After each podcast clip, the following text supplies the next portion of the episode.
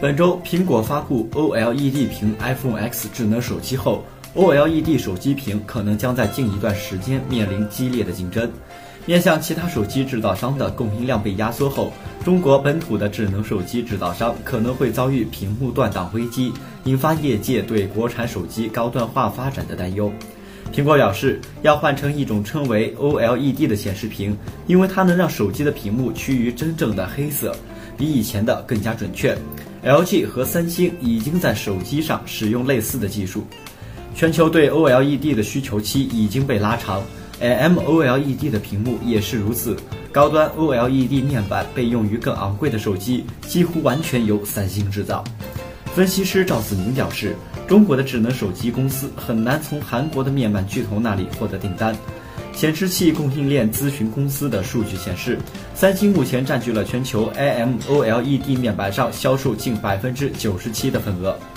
苹果 iPhone X 拥有5.8英寸的 OLED 屏，据悉，它不惜斥资九十亿美元，与三星签订为期两年的 OLED 显示屏生产和供应协议。分析师赵子明称，三星在智能手机 OLED 面板技术上占主导地位。一直以来一直专注于小型设备上面板的研发。他补充说，即使是另一家以大型 OLED 电视屏幕知名的韩国技术巨头 LG，在移动面板技术方面落后于三星。智能手机 OLED 面板在全球智能手机市场的整体需求和供应也是不平衡的，因为三星一直保留着最新的高端 OLED 耗材，用于自己的旗舰智能手机型号。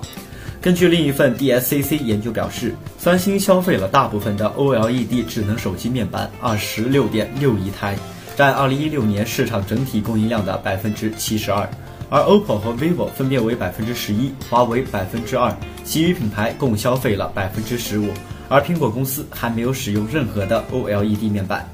智能手机市场对 AMOLED 的显示器的需求也在不断增长。尤其是考虑到灵活的显示技术，使得智能手机能够衍生出各种设计，比如在当今市场上越来越受欢迎的窄边框或无边框设计。IHS 显示器研究总监在今年七月的一份报告中提到，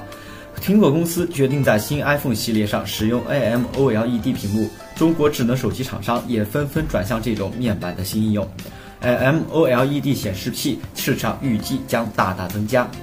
为了满足日益增长的需求，韩国和中国的显示器制造商一直在大量投资第六代 AMOLED 显示屏的生产制作。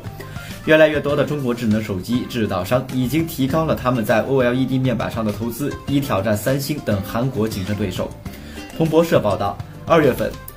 苹果公司已经与中国京东方科技集团进行了洽谈，为将来的 iPhone 提供下一代 OLED 显示屏。